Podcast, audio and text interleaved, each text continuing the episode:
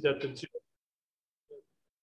de escuela se convierte en una dificultad de toda la vida, se, se enreda mucho, mucho, mucho más de lo que es únicamente la escuela y es algo que es triste, es algo que de un problema chico después se vuelve un problema grande. Y la verdad los niños dependen de nosotros, son indefensos, no tienen recursos, no tienen manera de educarse, de aprender métodos, de aprender técnicas. Nosotros es responsabilidad nuestra de ayudarles, de sacarlos adelante. Y por eso organizamos esta plática. Solo quería agradecer a la señora Linda Alfie por ayudar a organizar todo esto. Muchas gracias. Y cedo la palabra, por favor, Rovari. Gracias. Siempre me voy a parar acá para. Sí, voy a parar.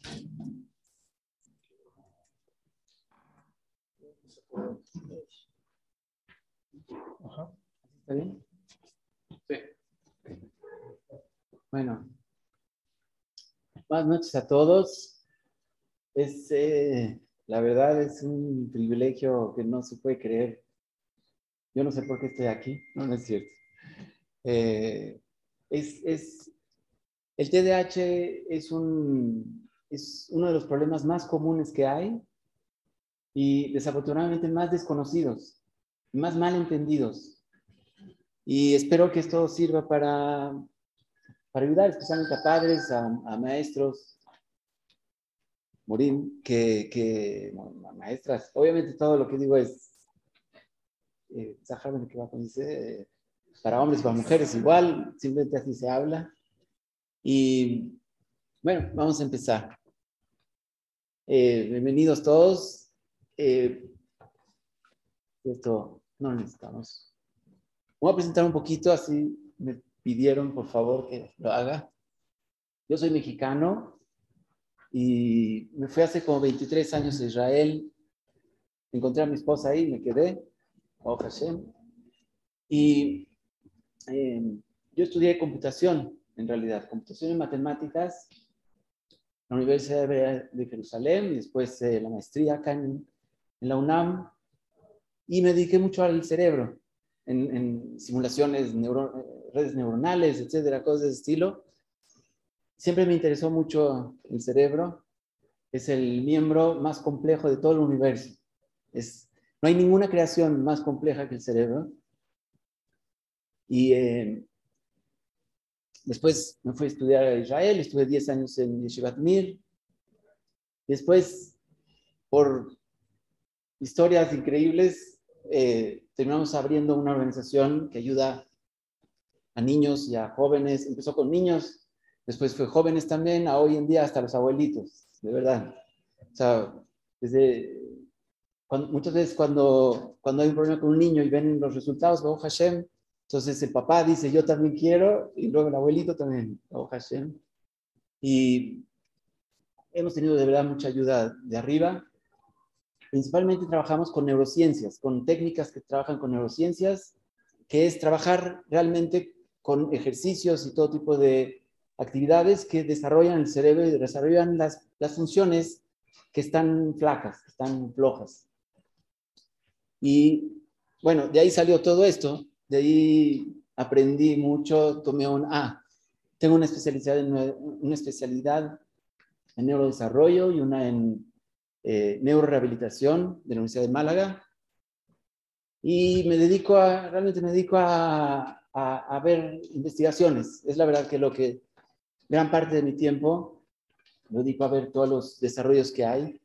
Es un área increíblemente cambiante quien no está en esta área actualizando, es, muy parecido a computación, muy interesante. Computación, el que no se actualiza ya está fuera, en 10 años ya está totalmente fuera. Las cosas cambian muy rápido. En TDA es igual. TDA cada 5 o 10 años hay una revolución. La, definición de TDA ha cambiado.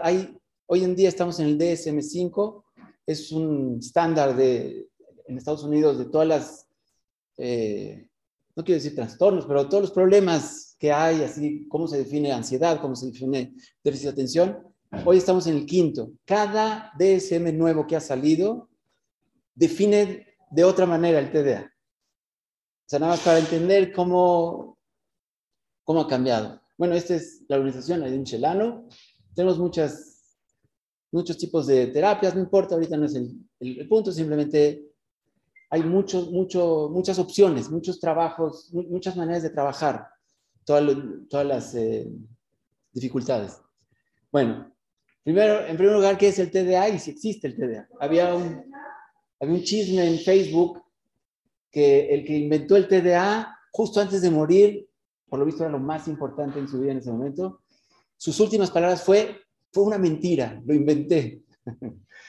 Entonces, yo nada más quiero que, y bueno, y la gente realmente cree que es un invento.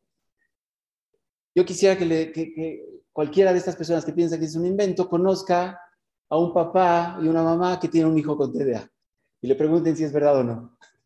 O sea, no hay, no hay nada más claro que existe, no hay ninguna duda que existe. Lo que sí es cierto es que es muy difícil de entender. Y ese es el objetivo de esta plática. Entonces, em, eh, ¿cómo se ve el TDA? Vamos a empezar por cómo se ve. los, el gran desarrollo, eh, el entendimiento del TDA empezó realmente cuando empezó la neuroimagen. Ahí fue cuando realmente se empezó a entender. El TDA fue registrado en 1968. El nombre déficit de atención, trastorno de atención o ADHD fue registrado en el 68. Y el primer problema que tiene el TDA es el nombre. Le pusieron el peor nombre que pudieron haber escogido, porque no tiene nada que ver con déficit de atención. Yo sé que es algo muy raro de escuchar, pero es la verdad, no tiene nada que ver con déficit de atención. Eso es lo que vamos a aprender hoy. ¿Qué, qué sí es? Pero déficit de atención seguro que no es. Entonces, ¿cómo se ve? Simplemente si se hacen eh, eh, eh fMRI, es, MRI funcional, se puede ver que la activación es muy diferente. Las personas que tienen... No se ve, sí ve. Las personas que tienen TDA haciendo una tarea X su activación neuronal es mucho menor que las personas que, tienen, que no tienen TDA. El, cerebro se activa mucho más en personas que no tienen TDA. Bueno, eso es una cuestión funcional. Pero algo mucho más sorprendente y mucho más importante es un estudio que lo hicieron en, en 2012. 2012 son apenas 11 años. Y esto cambió totalmente el entendimiento del TDA. ¿Qué hicieron en este estudio? Tomaron MRIs, que son eh, imágenes del cerebro, donde se ve la estructura, no el funcionamiento, la estructura del cerebro, qué grosor tiene cada área, qué tamaño tiene cada área. Y hicieron este, eh, muchísimos MRIs, cientos de MRIs a niños desde 4 hasta 16, si no me equivoco, 14, 16. Y hicieron promedios de cada edad y compararon los niños con TDA y los niños sin TDA. Lo que voy a decir, no se asusten, no se espanten, es, tiene una segunda parte. El desenlace es feliz. Pero es cierto que hay algo que es muy sorprendente y es bueno saberlo y es importante saberlo, porque entre mejor se entienda, entonces mejor lo podemos, mejor podemos ayudar. Entonces hicieron promedios de cada edad y encontraron que en, los lóbulos frontales principalmente había diferencias sustanciales. ¿Qué diferencias encontraron? ¿Qué es lo que hicieron? Por ejemplo, niños de 16 años compararon todos los promedios de las imágenes de los de 16 años con TDA, con los, con los que no tienen TDA. Y encontraron diferencias. Entonces, lo que, lo que hicieron fue, donde no hay diferencias, es donde está blanco. Lo blanco es donde no hay diferencias. El cerebro es igual. El tamaño es igual, la estructura es igual, todo es igual. En promedio, obviamente, estamos hablando del promedio. Pero donde sí había diferencias, lo que hicieron fue buscar años anteriores donde sí coincidían. Es decir, la imagen del promedio de los de 16 años con TDA la compararon contra los de 15, digamos. Y encontraron que muchas áreas ahí sí coincidían y era el mismo tamaño. Es decir, que un niño de 16 años con TDA tiene ciertas áreas como un niño de 15 con TDA, eh, sin TDA. ¿Sí? Y eso lo pintaron morado. Y así fueron año por año y encontraron hasta 8 años de diferencia. En las partes rojas, en, las áreas rojas, eh, la diferencia es de 8 años. Es decir, que hay ciertas áreas, no son muchas, no son muchas, pero hay ciertas áreas que encontraron que un niño de 16 años en esas áreas es como un niño de 8 años. Entonces, a un niño de 8 años, si le pedimos que siente todo el día y que no se mueva y que no hable, que no moleste, pues no, digo, 10 minutos, 5 minutos puede ser.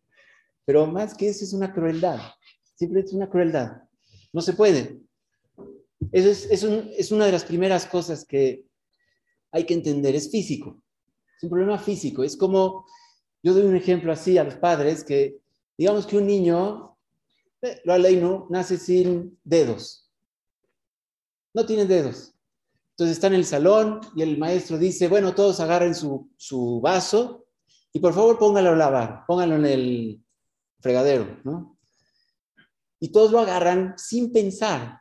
Eh, es una acción, está, es una, cualquier cosa, agarrar el vaso y ponerlo en su lugar. Este niño que no tiene dedos empieza a intentar, intenta de una manera, de otra, con las dos manos, con, se las arregla al final se tarda dos, tres minutos, agarra el vaso, empieza a caminar, se le cae y se rompe. Y el maestro le empieza a gritar, pero ¿qué voy a hacer contigo todos los días igual? ¿Qué va a salir de ti? No vas a llegar a ningún lado. ¿Por qué? ¿Qué te pasa? ¿Por qué no le echas ganas? ¿Por qué no intentas? ¿Por qué no lo haces bien?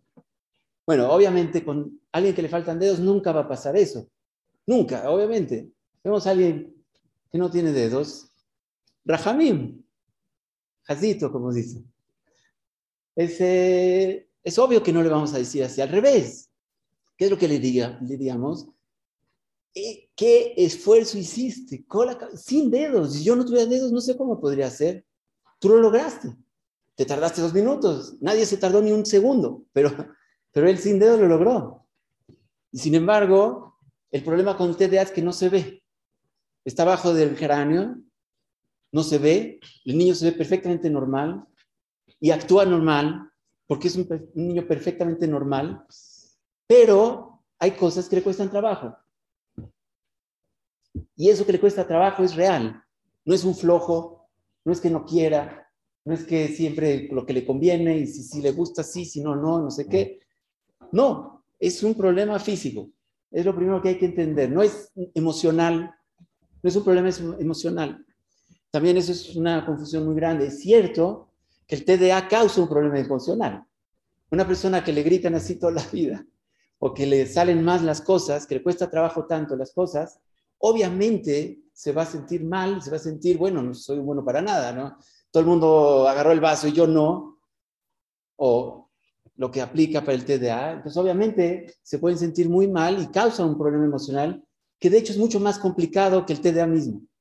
El mismo se puede manejar. Es, mucho más fácil de manejar que un problema emocional. Pero todo este tipo de trato es lo que causa el, el principal problema del TDA, que es la parte emocional. Entonces, es físico, es real y, se puede ver. Ahora, ¿qué se puede hacer? Ay, perdón, no no esto, esto también, ah, una cosa muy importante, muy, muy importante. Las áreas que se ven acá, que fueron afectadas, digamos, que son afectadas por el TDA, son en promedio. Es decir, cada persona es diferente. Una persona puede tener todo esto verde y esto todo morado y esto azul, etcétera. Cada uno es diferente, obviamente. Es, es un problema de neurodesarrollo que, que, que no, no, no es igual en cada uno, obviamente. Eso es un, punto muy importante, cada uno es diferente y por eso es tan difícil la, la, identificación, el diagnóstico, muy complejo porque cambian mucho de uno a otro. Pero lo segundo también es que en promedio son mucho más inteligentes de lo normal. es cierto que estas áreas están afectadas, pero hay áreas que están, son mucho más desarrolladas de lo normal. Es, no es que todo esté mal, al revés. Hay áreas que son increíblemente más inteligentes. Y eso es lo que es más grave, es lo que lo vuelve más complicado, porque se dan cuenta perfectamente que algo está pasando.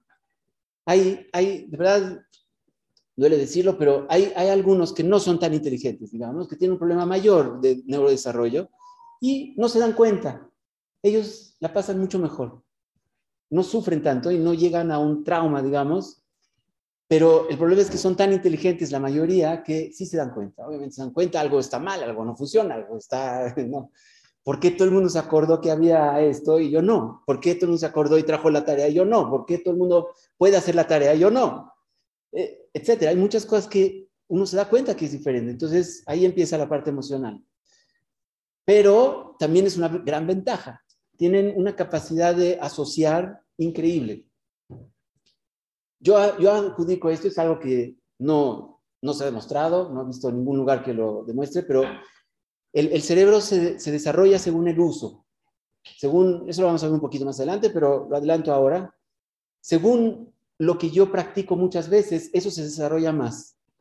Entonces, lo, los que tienen TDA tienen una característica impresionante, que aprenden a deducir, aprenden a armar lo que es un puzzle, como si un rompecabezas. Son expertos en rompecabezas, pero no visuales. Son expertos en rompecabezas auditivos. ¿Por qué? Porque escucho un poquito, digamos, al principio de la clase normalmente la escucho, después pasa un poquito tiempo de vuelo, después regreso y escucho otro pedacito, y luego otra vez, y otros pedacitos, y son tan inteligentes que muchas veces logran pasar el examen aunque no escucharon, no escucharon todo, escucharon un poquito aquí, allá, y fueron completando, y es impresionante su capacidad. Y eso es una ventaja impresionante en la vida, porque justamente resolver problemas requiere de esta capacidad. Resolver problemas es tener ciertos, ciertos datos, ciertas condiciones y encontrar algo que las une o algo que las conecta o etcétera. Es, es una herramienta impresionante para la vida. Y eso son algo fuera normal. Lo desarrollan toda la vida. Y, bueno, eh, sin embargo, tienen este problema. Ahora, ¿cuál es el problema? ¿Qué son estas áreas? ¿Qué es el TDA? Ah, bueno, voy a ser rápido. Esto es, no, no me quiero detener mucho. Simplemente son estadísticas de la realidad de lo que es el TDA. Cuando no es tratado, cuando no es atendido, el TDA es un peligro serio. Eso es algo de lo que muchos, muchos papás llegan a, nos buscan ayuda cuando ya una historia, por ejemplo, vino una mamá, una mamá una vez, vino porque el maestro le dijo que su hijo no estaba muy difícil, por favor busque ayuda. Vino a la organización Israel y había dos opciones. Nosotros hacemos también unos tratamientos que pueden desarrollar o medicamento. Obviamente, son las únicas dos opciones que yo conozco y que creo que hay. Entonces, la opción del, tratamiento no era posible porque no había ninguna sucursal de la organización, se necesitan unos aparatos, no había ninguna organización cerca de ellos, entonces no lo podían hacer. Entonces, la única opción era medicamento. Y, yo soy totalmente a favor de medicamento a comparación de nada. A comparación de nada, no hay comparación con una ayuda, por ejemplo, medicamento. Obviamente, si se puede hacer algo diferente, que sea mejor y que, y que no sea medicamento, obviamente es mejor. Pero cuando no se puede, yo pongo ese ejemplo como cuando una persona tiene diabetes Digamos que un hijo, Shalom, un hijo tiene diabetes, viene el papá con el doctor y dice, mire, su hijo tiene diabetes, tiene que tomar estos medicamentos. No, pero yo, yo soy naturista, yo no, no me gustan los medicamentos. Eso es una, es una crueldad, no, no, es un naturismo, es, crueldad, es un riesgo de vida. El TDA también es un riesgo de vida. Tienen 10 años de promedio menor de vida por accidentes, por eh, negligencias, por, por descuidos, por olvidos. Si no es tratado, estamos hablando cuando no es tratado. Cuando es tratado, es exactamente igual, ¿no? Las estadísticas se emparejan. Pero cuando no es tratado es real.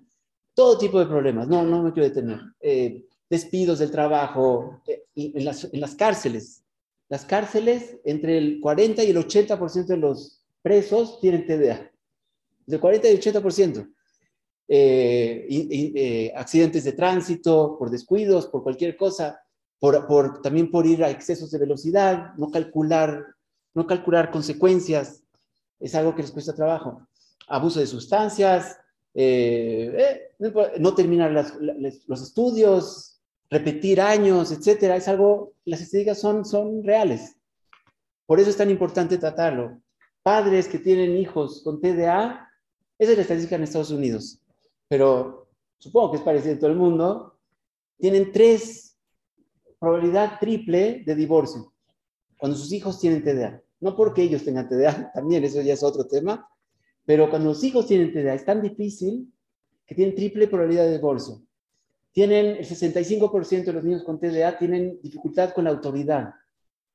Es casi, casi todos los, bueno, no, muchos, muchos, muchos casos de TDA empiezan justamente por esto. El papá viene a quejarse que su hijo no, no le hace caso, que está en contra, que hace todo lo que quiere, que no me hace caso, y la mamá y el papá, ni al maestro, ni nadie.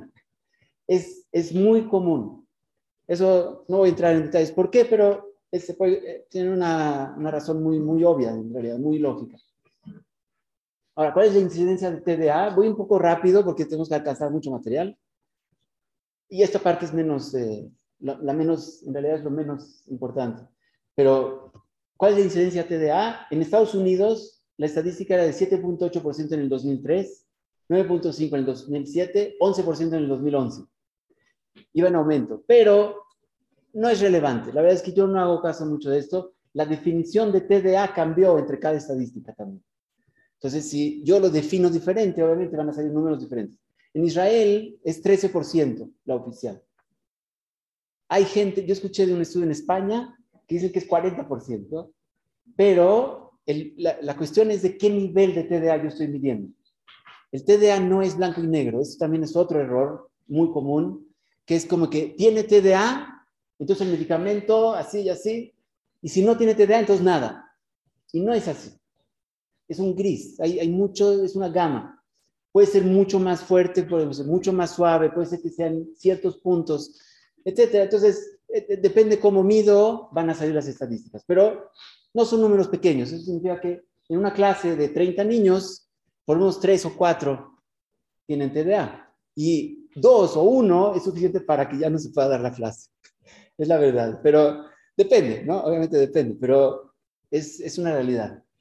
Ahora, eh, hay un estudio, hay varios estudios, pero hay un estudio especial. Aquí están las fuentes, si después a alguien le interesa, todo, todo lo que he dicho son los estudios que están ahí, están las fuentes.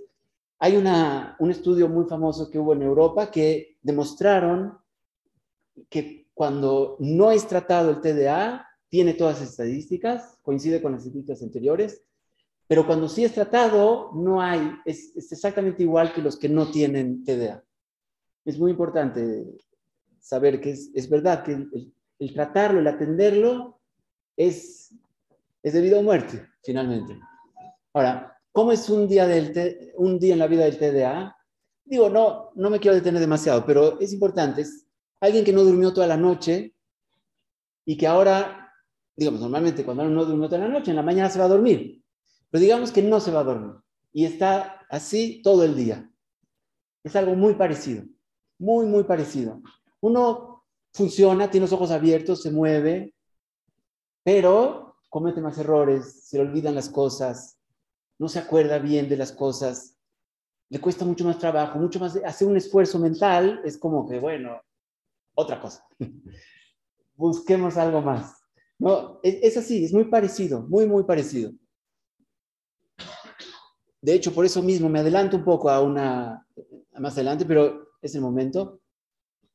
Esa es una de las razones por las cuales dormir es tan importante para el que tiene TDA. Es, es, es increíblemente importante. Dormir bien, suficiente, es indispensable, porque una persona que no tiene TDA, que no duerme bien, ya tiene un poquito de TDA.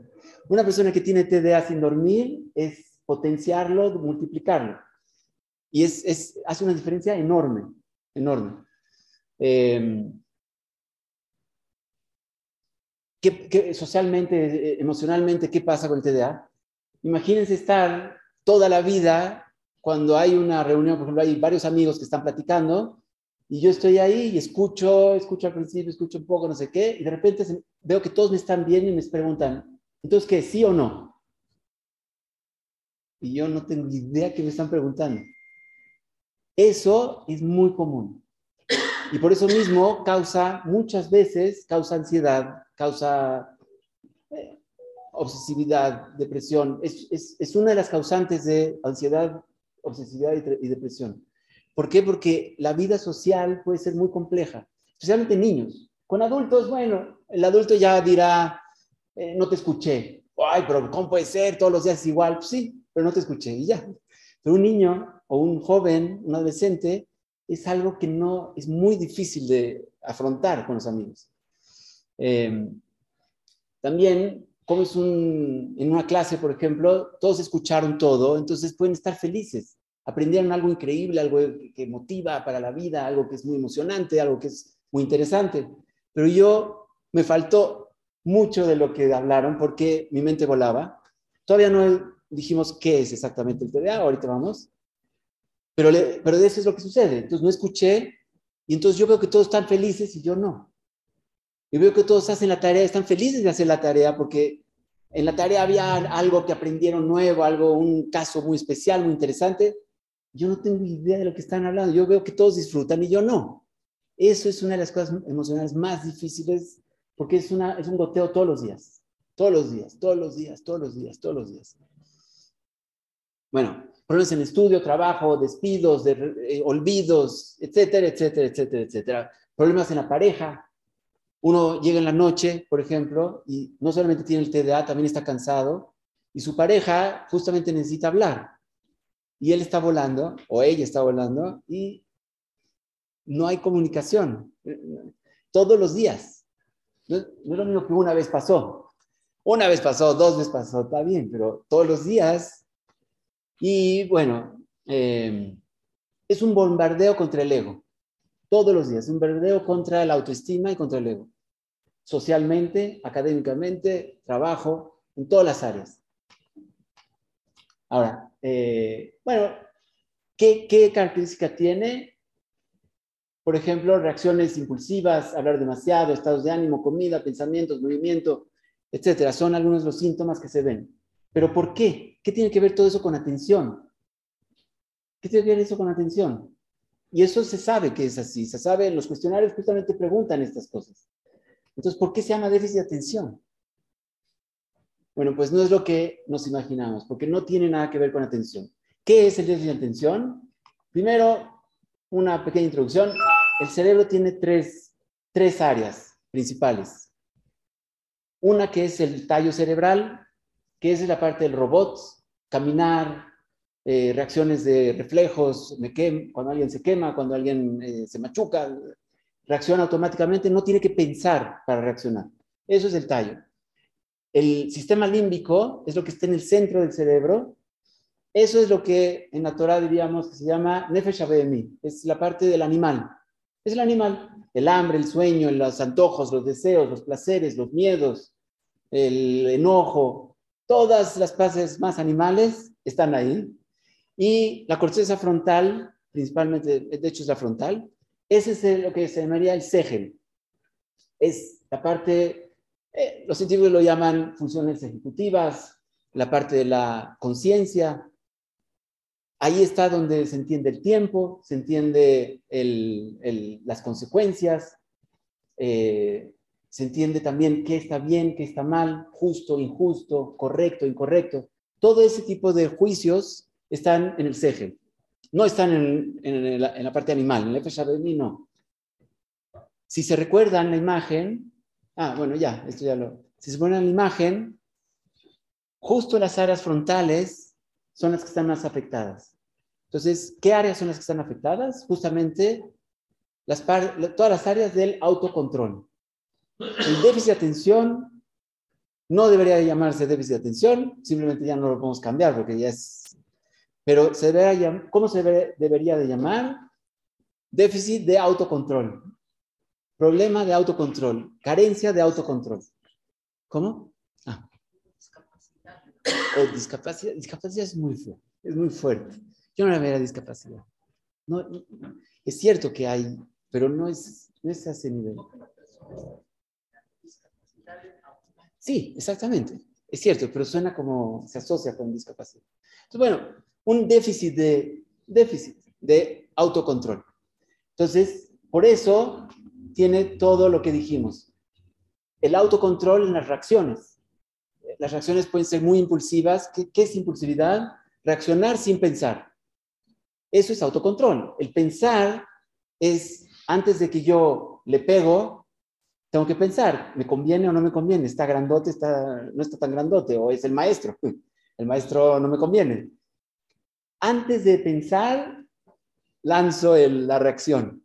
Eso es impulsividad. Y eso es autocontrol. 100% es autocontrol. Hablar demasiado es autocontrol. Estados de ánimo tienen una dificultad de autocontrol emocional. Cuando se emocionan, bailan arriba de la mesa por algo que puede ser no tan, eh, todos los demás les gustó, están contentos, pero no, no para tanto. Y también para, más, también para abajo. Cuando alguien los ofende, cuando alguien los lastima, es, es, es, es, eh, es muy difícil salir de ahí. Se, se, ofenden muy fuerte. Es muy común. No, no quiero decir todos, es muy común. Pero es eso, es el autocontrol emocional autocontrol de comida, hay un, hay, hay un porcentaje de obesidad, obesidad, obesidad muy, muy, muy altos y autocontrol en los pensamientos. ¿Qué es, qué, es, ¿Qué es el déficit de atención en la parte de atención? El sistema de atención funciona perfecto. Hay una cosa que se llama hiperfocus, que tienen, la gente que tiene déficit de atención también tiene hiperfocus, que es que se pueden enfocar horas en algo mucho más que las demás personas. Entonces, no es el sistema de atención. El sistema de atención funciona perfecto, tiene hiperfocus también, pero no hay control. No hay control. Si es algo que me llama y me jala, puede haber atención de horas. Si es algo que no me jala, no tengo posibilidad de poner atención. No tengo. ¿Por qué se le llama déficit de atención? ¿Cómo? ¿Por qué se le llama déficit de atención? Es un error en 1968 que le pusieron el nombre, no tenían idea de lo que era. Eso, eso recién 10 años, 10, 11 años que este estudio, esos estudios, fueron, una, fueron dos, tres años que hubo ese tipo de estudios, ahí recién se entendió qué es déficit de atención. Tampoco es que ya lo entendimos, o sea, tampoco, pero ya se entiende mejor. Hay muchos más elementos, mucho más claro. Hoy en día es un, se entiende, se entiende mucho mejor. Pero, perdón, eso nos pasa también a personas que no tienen. 100%. Las cosas que nos gustan. 100%. 100%, claro. El, el, el, el, la, el hecho de que yo me dirijo a lo que más placer me da y dejo lo que no me da placer es algo en todos, pero hay una diferencia. Cuando, cuando la maestra, por ejemplo, hay una clase donde el maestro es muy aburrido, pero yo sé que si no paso esa materia, no voy a salir, voy a perder un año. Entonces digo, ni modo. Y lo hago. El que tiene déficit de atención no puede. Simplemente no puede. Es, yo también doy ese ejemplo, es como alguien que, necesita lentes y no tiene lentes. Y está sentado. Entonces él, hay, hay, que copiar todo lo que está escrito en el pizarrón. Y él no copia nada. Está volteando para un lado, para el otro. Y le dice, pero, pero ¿por qué no copias? El maestro se enoja, pero tienes que poner el dedo o tienes que copiar. Perdón, una aclaración antes de decir este ejemplo. Yo no estoy en contra de los maestros. No, no, que no se entiende mal. Los maestros tienen una función heroica, heroica, y, y merecen todo el respeto del mundo. Simplemente pongo estos ejemplos porque hay casos donde es así. Hay, hay, hay maestros que tienen una mejor eh, guisha, ¿cómo se dice? Una mejor, eh, eh, no, acercamiento a cómo manejar un niño que no te hace caso, un niño que te hace todo al revés, que es muy difícil, y entonces lo pueden ayudar. Y hay veces que nos desesperamos también como papás y decimos, ya, basta, vete para allá, no sé qué, salte de la clase. Y los entiendo perfecto. De verdad los entiendo perfecto. Pero simplemente estoy intentando ver el lado del niño. Y eso es lo que es importante porque para eso estamos acá. Es la verdad.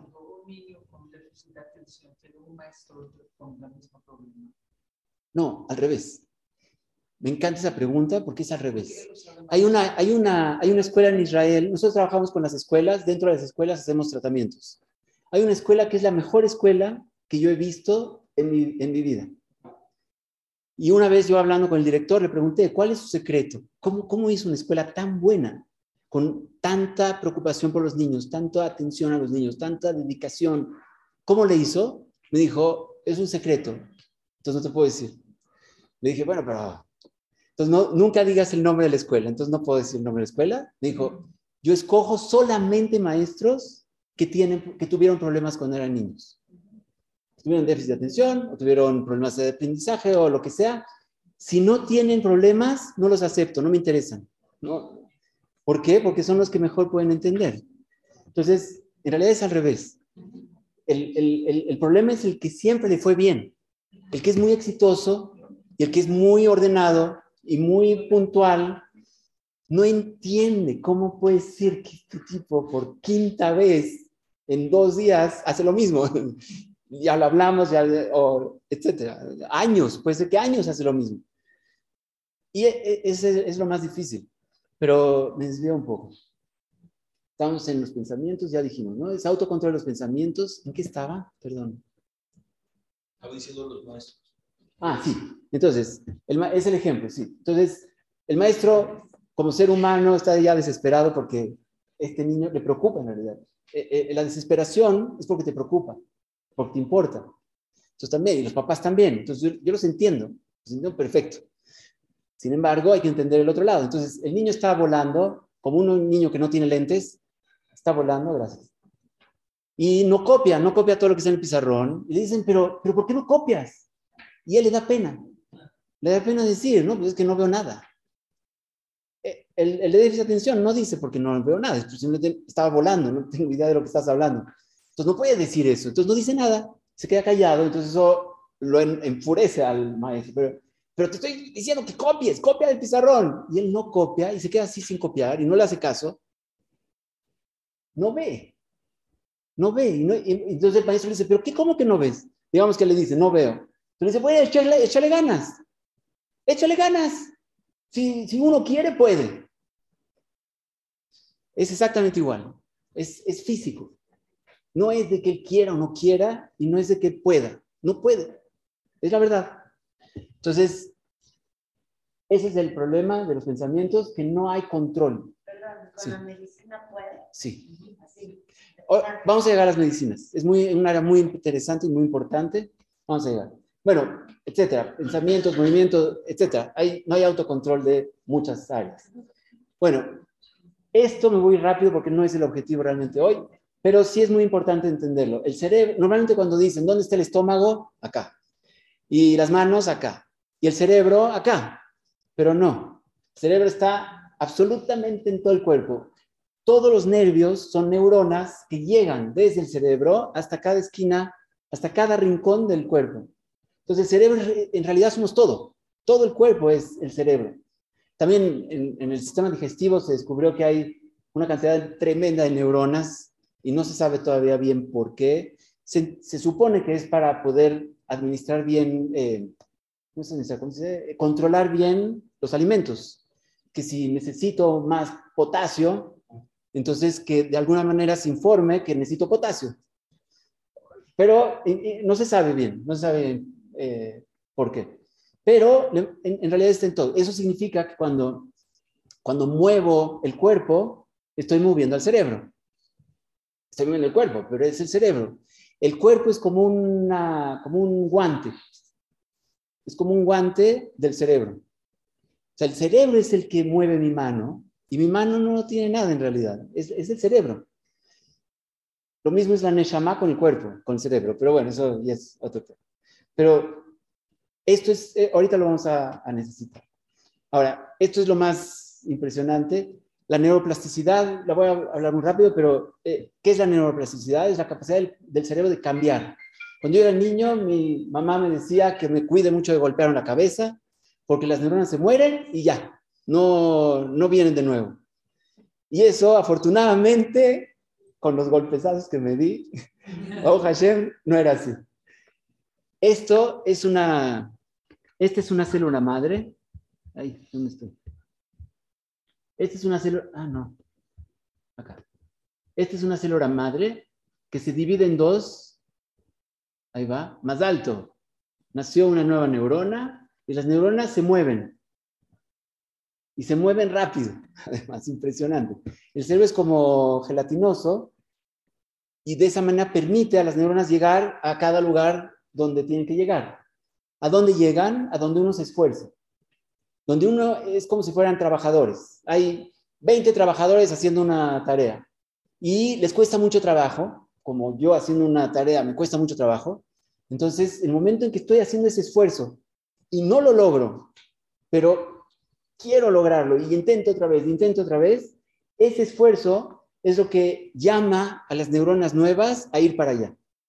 Y a esa área donde hay más esfuerzo, ahí llegan las neuronas, se conectan y de, a- de las 20, en un día pueden ser 40 o en otro día más 100, 200, 500, 10 mil, 400 mil.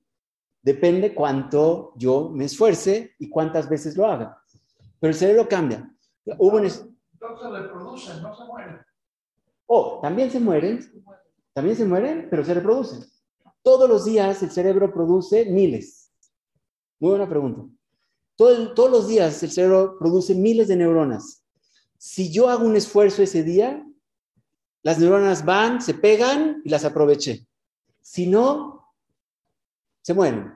Esas mismas que nacieron no se pegan, no, no se van a ningún lugar, se mueren Haciendo más grande el cerebro. se va haciendo más grande. Más denso. Lo principal es más denso, pero también más grande. Y, eh, y, cuando, cuando sí hago un esfuerzo, se pegan, cuando no, no, pero al día siguiente hay otras mil, diez mil, cien mil. No, en adultos, en, niños, por ejemplo, son varios, pueden ser diez mil, veinte mil al día, nuevas neuronas. En adultos pueden ser tres mil, cinco mil, ocho mil, Depende de la, qué tan sano esté, qué ejercicios, alimentación, etc. Pero se producen todos los días. Y el que les aprovecha se hace gadolador, así, así nomás. Bueno, se hace genio, para decirlo más, traducirlo. Eh, entonces, también, también se hacen neuronas nuevas y se aumentan la cantidad de neuronas. También se con- la- las conexiones entre las neuronas pueden cambiar, se agregan conexiones y eh, sí, o a veces no se conectan. Las neuronas, hay que preguntar ahí arriba por qué y cómo, pero a veces saben que hay que conectarse y a veces saben que no hay que conectarse. Y son, el número de conexiones en el cerebro son 100 trillones, o sea, hay más conexiones en el cerebro de todos los que estamos aquí, de cada uno. Cada uno y uno tiene más conexiones que todas las, las estrellas de la Vía Láctea. Entonces, eh, cada cerebro es más complejo que la Vía Láctea. La Vía Láctea no sé si es compleja, pero bueno, es un número impresionante. Hubo un estudio en cómo, cómo se supo esto de que cambia el cerebro. Hubo un estudio de, de taxi, bueno, hubo un estudio de que son muchos MRIs, muchas imágenes cerebrales en, en Londres, hace 25, 30 años, y descubrieron que esta área, los taxistas la tenían 2, 3, 10, 15 veces más grande que lo normal, de tamaño. solamente los taxistas de Londres. Solamente los taxistas. Sí, sí, de Londres. Ah, ¿Sabe por sí, qué? porque ahí hay un examen muy difícil. hay Pero un no. examen muy especial Sí. Sí, pero estoy seguro que todos los taxistas del mundo que no usan Waze, que no usan Waze, probablemente no 15 veces, pero seguro que es más grande que lo normal, 100% seguro, porque sí saben mucho más de... Ahora, hay un estudio, entonces, el uso del, de... Ellos hacen un examen muy difícil en Londres para poder tener licencia de taxista, donde se tienen que aprender de memoria todas las calles y todo. Entonces, su, su área de la Itmatsut Merhav, no sé cómo se dice, el, el espacial, la, la- no sé qué espacial, hay un nombre, no me acuerdo. ¿Cómo? Ubicación espacial. Pero no es nada más ubicación, es como toda la conciencia espacial, es una cosa así. O sea, también es- son los mapas, son todos los mapas que tenemos. Tenemos el mapa de todo, dónde está el sal- eh, la sala y dónde está el baño y dónde está la cocina y, dónde, y cómo llego a Mazarik y cómo llego a cada lugar. Tenemos un mapa. Mapa imaginario. Sí, es, sí, sí, en realidad. Ahora, hice un estudio hace dos años de toda la gente que usa Waze. Este es el tamaño normal. La gente que usa Waze lo tiene más chiquito. Más chiquito que este. Porque no lo usan. La, la manera de usar Waze correcta es primero pensar a dónde quiero ir, cómo voy a ir, a ver cuál es el camino tal. Y después puedo aprender el Waze y entonces me puede ayudar a aprender caminos. Pero si nada más lo pongo automático y me subo al coche y me va llevando, dejo de utilizar esa área. Dejo de utilizarla. Entonces atrofia y se van muriendo las neuronas. Cuando uno no lo usa, eh, ¿cómo se llama? Eh, no pain, no gain, no. Hay otra frase de que eh, si lo usas, crece. Y si no, no lo usas, eh, se deshace. Bueno, no importa. Ahora, ya llegamos a las soluciones. ¿Cómo estamos de tiempo? Somos 16. Wow. Ya. Bueno, pues empezamos mejor. Oficialmente, bueno, el que se tenga aquí yo lo entiendo, no, obviamente no. Pero no nos falta tanto, pero es la parte más importante. Ahora, pero sin la otra no podíamos llegar a esta. Ahora, hay varios tipos de ayuda que se puede dar. Hay cosas que son inmediatas, hay cosas que son más complejas. Vamos a empezar con las adecuaciones. Las adecuaciones simplemente son cambios en el entorno que permiten funcionar mejor. Entonces, por ejemplo, el lugar donde se sienta uno, donde se sienta el niño. Yo sé que los, los morim seguramente tienen conciencia de todo ese tipo de cosas. O sea, el que esté distrae, si lo pones hasta atrás del salón, pues entonces tiene muchas más distracciones. Si está enfrente al, al, al principio, es mucho más fácil que no se distraiga. Y yo también lo veo más, lo puedo, puedo su atención más fácil.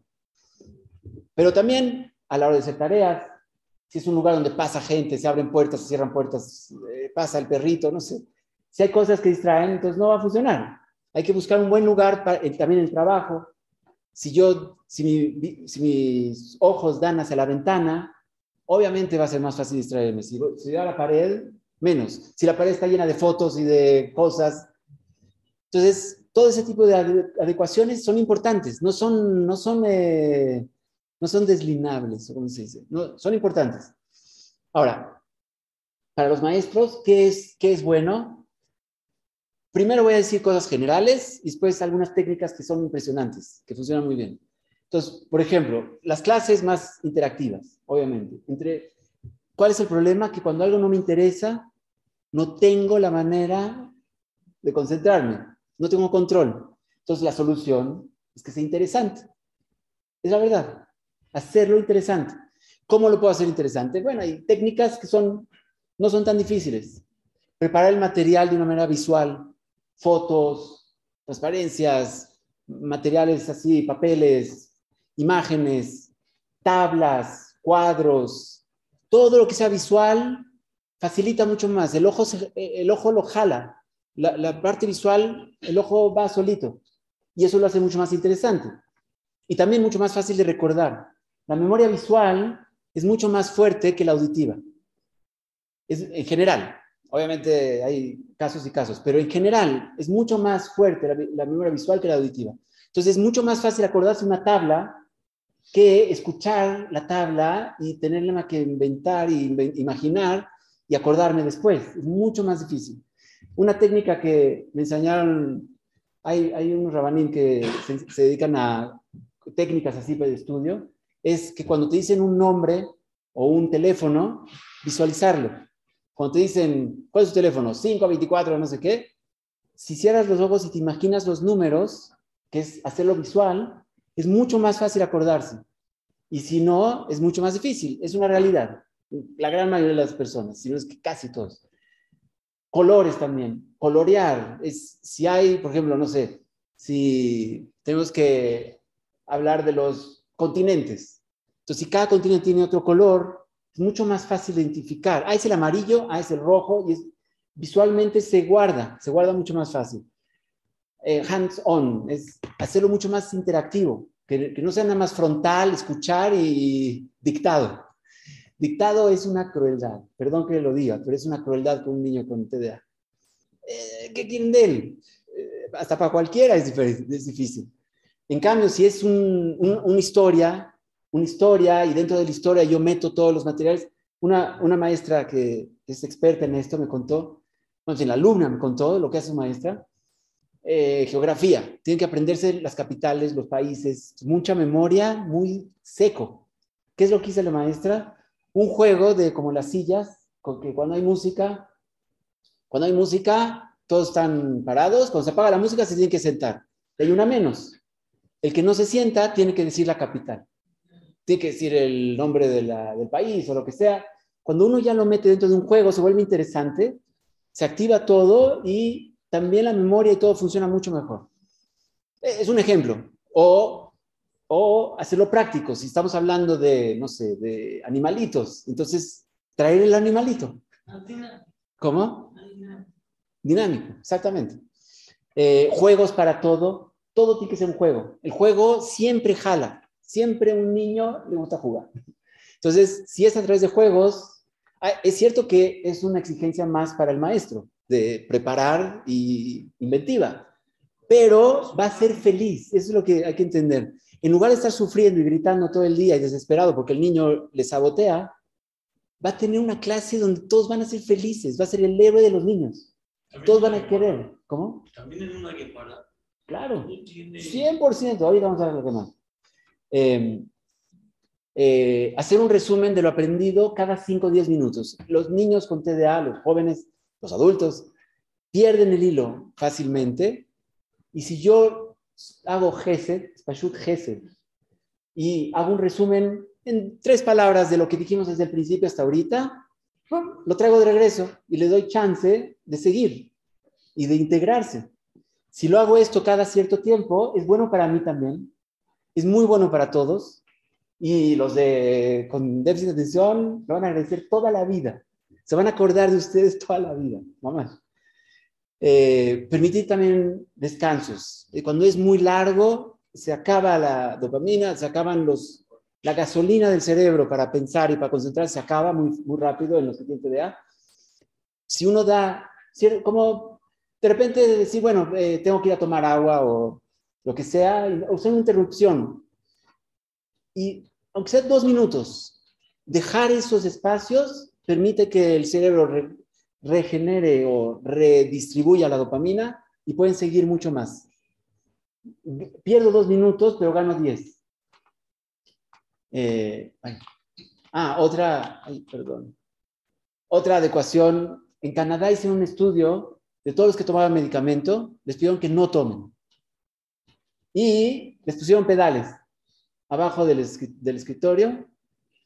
Y el estudio dio que mm, tuvieron los mismos resultados que con medicamentos. O sea, el movimiento físico, ¿se acuerdan de la imagen del el cerebro? ¿Dónde está el cerebro? El cerebro está en todos lados. En el momento que yo me muevo, en el momento que me muevo, estoy activando al cerebro. Y esto permite que el cerebro esté 100% activo, despierto. Un segundo. Sí, Perdón, estaba hablando de hacer adecuaciones en un salón de clases sí, para que esos 5 de 25 en ese en promedio puedan tener ellos mejor atención, mejor... ¿Qué 100%. pasa con los otros 20? O sea, Si hago un o sea, resumen, si hace uno una clase con, con tanto visual, con tanto eso, los otros 20, ¿se les va a facilitar más? Claro. Puede ser que caigan no. en aburrimiento en otro Bueno, pero lo van a entender mejor, se van a acordar mejor. Y es cierto que yo puedo dar, yo puedo dar retos. Es cierto que eso es una, es una pregunta general al sistema de educación. Cuando lo que se llama el Heider, cuando era el Heider, que eran 3, 4, 5 niños y un maestro con 4 o 5 niños, y eran todos de diferentes edades. Había uno de 13, había uno de 10, había uno de 8, uno de 4. Y el, el, el Rebe les enseñaba a todos. ¿Por qué? Porque son cuatro, entonces a cada uno le da lo de su nivel. Cuando son 32, 33 o no sé cuántos hay acá, en Israel hay 40 también, es un problema general. Siempre tienes gente que va más rápido y gente que va más lento. Entonces eso es un problema general del sistema. Y la habilidad de maestro es saber cómo manejar esas diferencias. Pero es un problema exactamente igual, eh, no es depende de eso. Aquí simplemente estoy haciendo que todos estén conmigo. Entonces, la, la clase es mucho más Zorem, sí, camina, exactamente, fluye. También como se hacen los resúmenes cada 10 minutos, se puede dar la clase, lo- la- el material totalmente nuevo por 15 minutos. Después se puede repetir y estos que entendieron una tarea para hacer. Sí. Ya que trabajan, Sí. no. Y el que, el que, por ejemplo, el que ya es muy rápido, que lo escriba. Él sí puede chance y escribir todo el resumen de la clase. Y el que no, que no escriba. Pero ya por no se acuerda.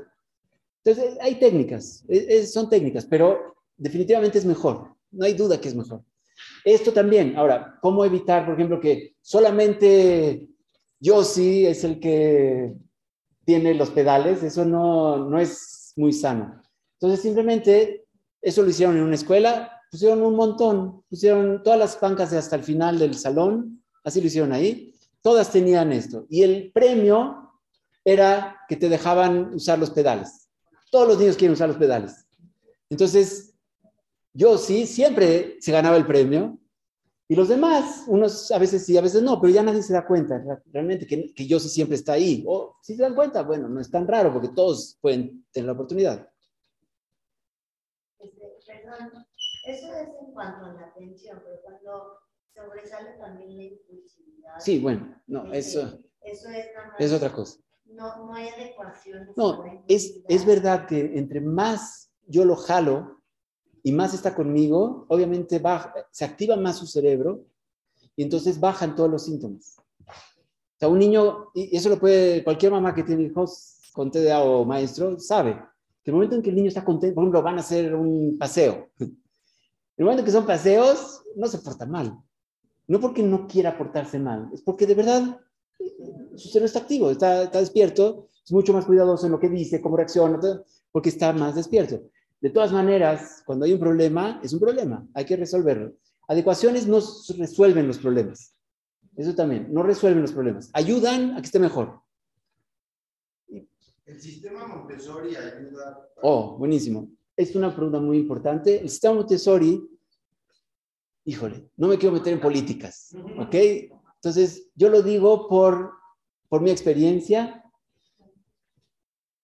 Todas las, todas las cosas en, el en la vida, en el mundo, tienen su lado bueno y su lado malo.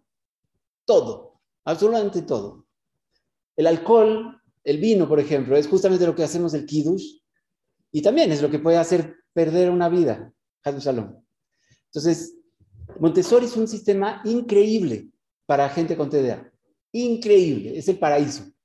Es el paraíso. ¿Por qué? Porque funciona todo según lo que yo quiero y lo que me llama. Entonces, siempre tengo atención porque es muy dinámico en eso. Es muy, me permite a mí ir a donde me- a mí me, in- me interesa.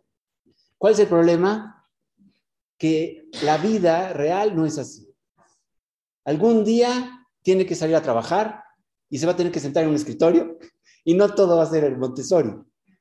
No hay un escritorio Montessori. Bueno, puede ser que en Google y de esas empresas no se hacen todo. ¿Cómo? O sea, el Montessori sí lleva mucha estructura. Yo sé. Lleva muchos, cada, cada presentación lleva un Sí, yo sé. Por eso no, no pasos, estoy criticando, no la quiero criticar. Y de verdad que hay, hay cosas increíbles y han salvado una cantidad de niños impresionante. No lo estoy des... Pero yo también sé de muchos que después de salir de Montessori viene una etapa muy dura en la vida. Entonces, ese es el problema. Es, por un lado, ganas algo. O sea, ¿qué- ¿cuál es el punto? El punto es, el punto es que es importante resolverlo. Montessori son adecuaciones, lo cual es valiosísimo, importantísimo, y si no hubiera escuelas Montessori, estaríamos en un problema serio el mundo, de verdad. Sin embargo, no basta con el sistema Montessori. Yo soy de la idea que hay que resolver el problema, también aunque esté en Montessori, hay que estar, hay que buscar la manera de resolverlo. Porque si uno no resuelve, está posponiendo el problema. Y es peligroso, es peligroso. Un segundo, perdón.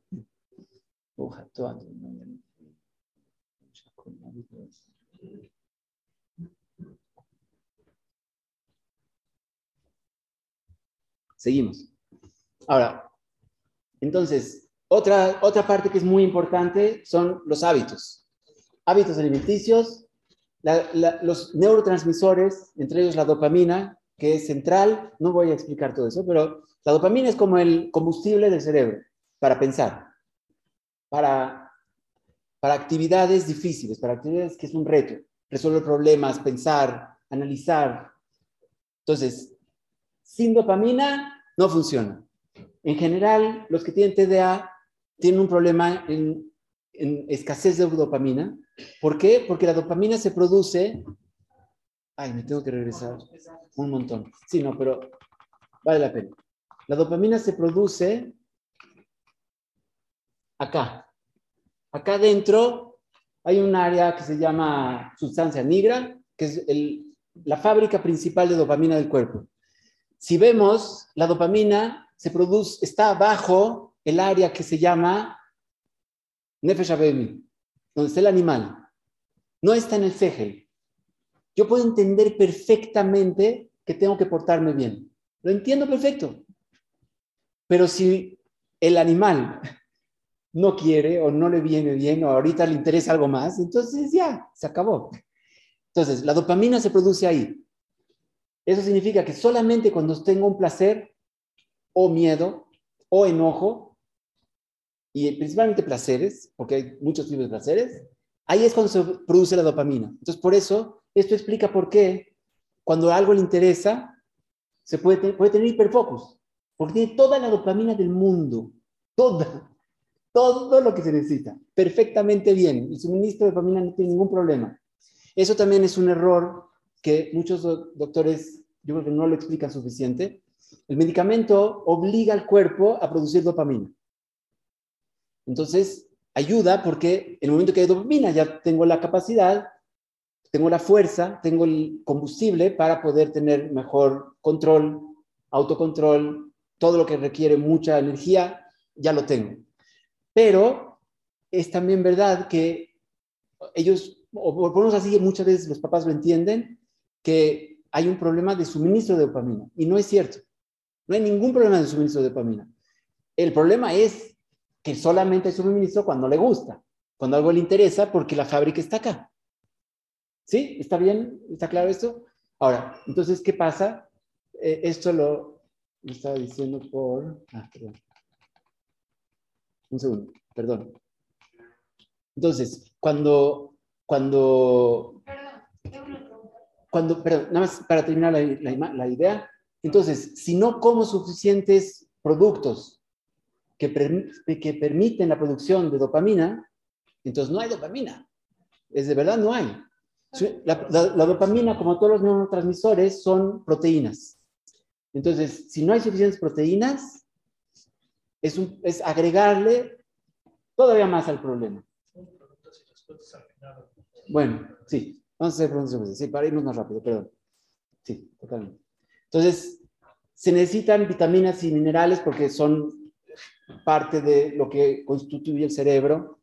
Proteínas, lácteos, grasas. Me faltó acá. Grasas, muy importante.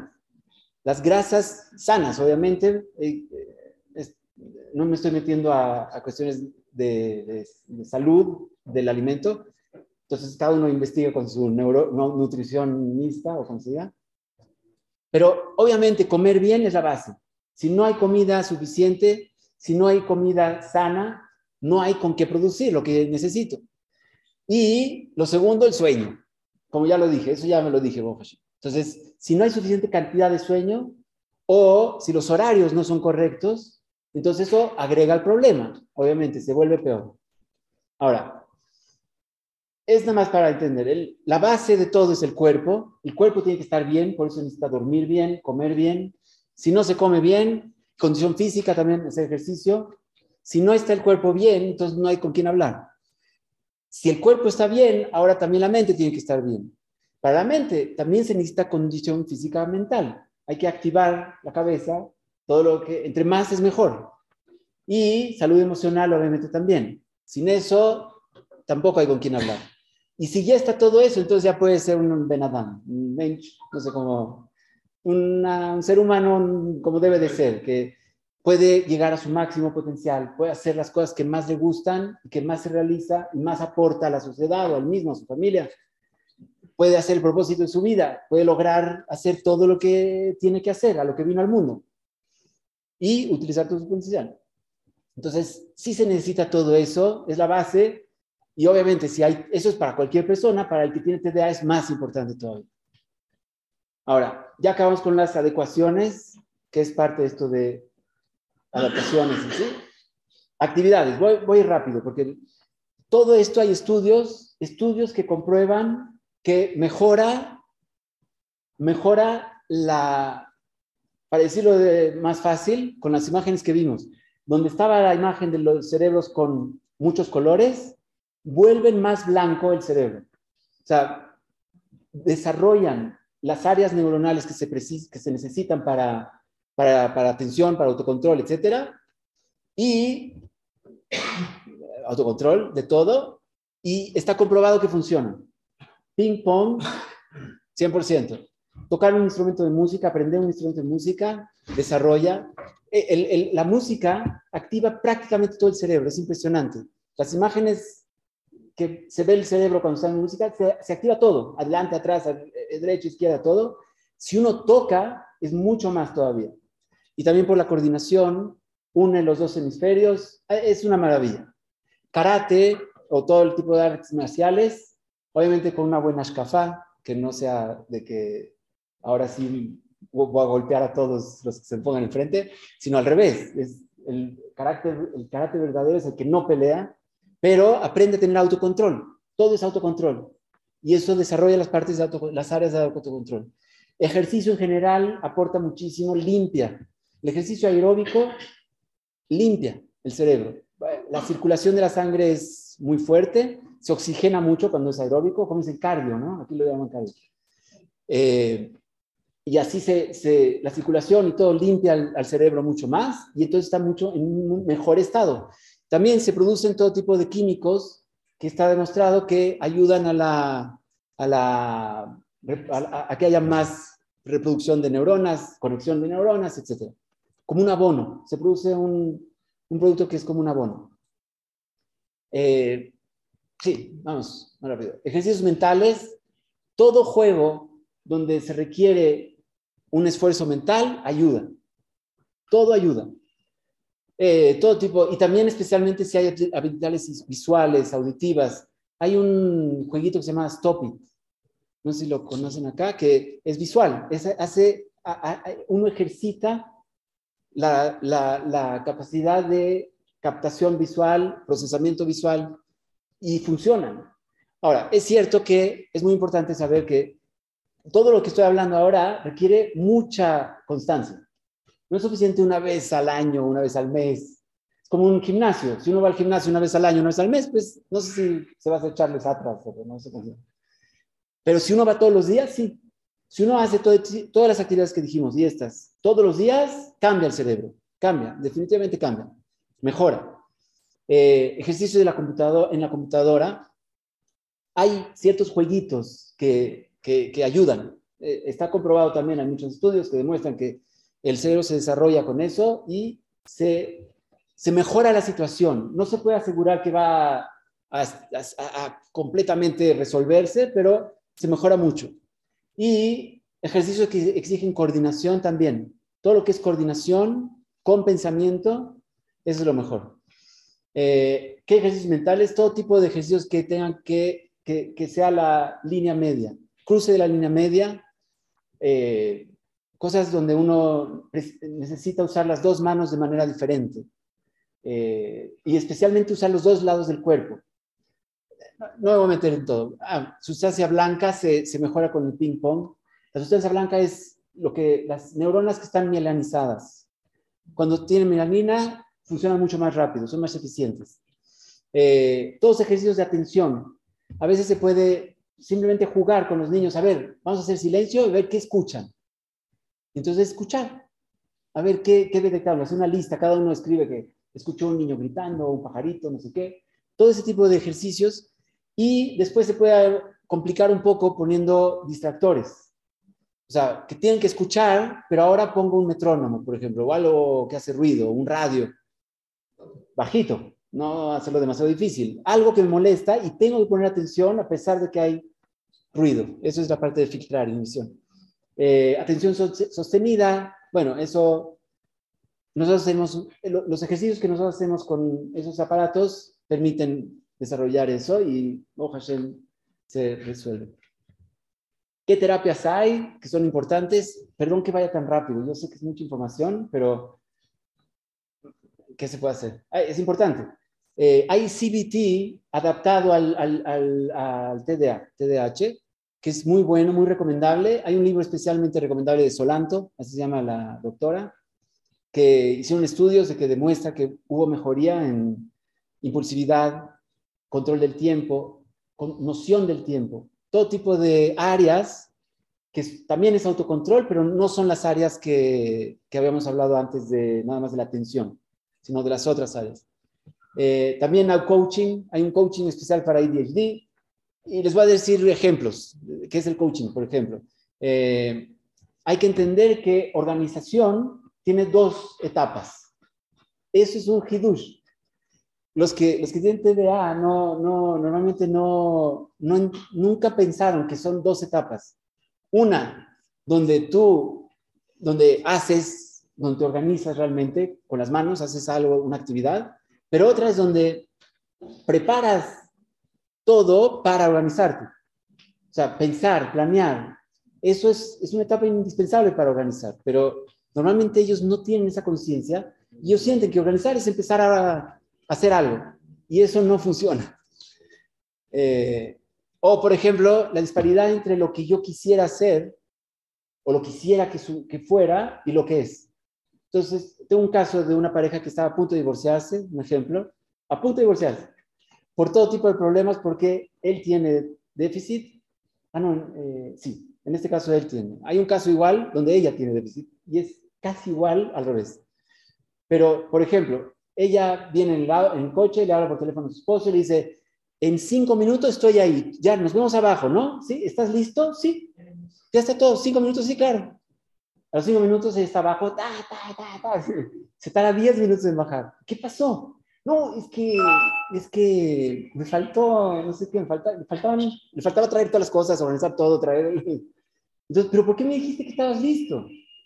Esa pregunta es una de las que más causan un golpe emocional. ¿Por qué? Porque él quería bajar, él quería bajar a tiempo.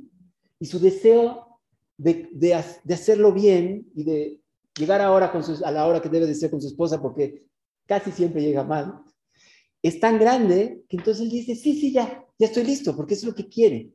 Pero no es exactamente la realidad.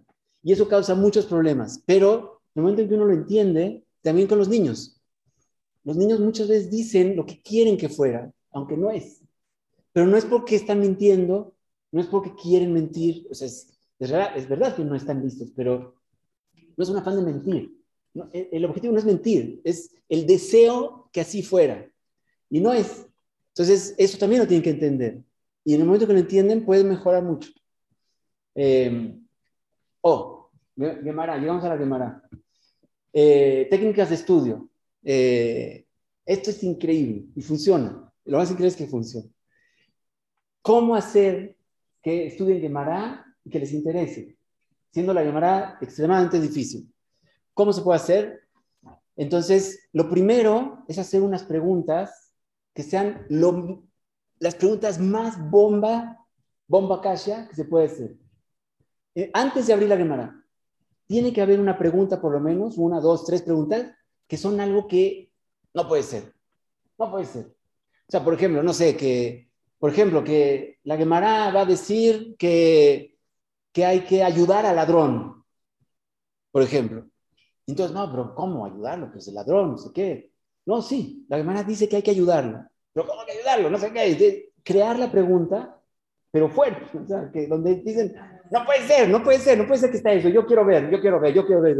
Entonces, cuando uno crea eso, activó el Nefesh mí y ahora él ya se despertó, ya produce dopamina, todo funciona, se despertó. Y después, ahora sí, no meter la pata, y empezar a leer la Gemara, y luego Rashi, y luego todo eso, pues ya lo dormimos otra vez. Entonces, ¿qué se hace?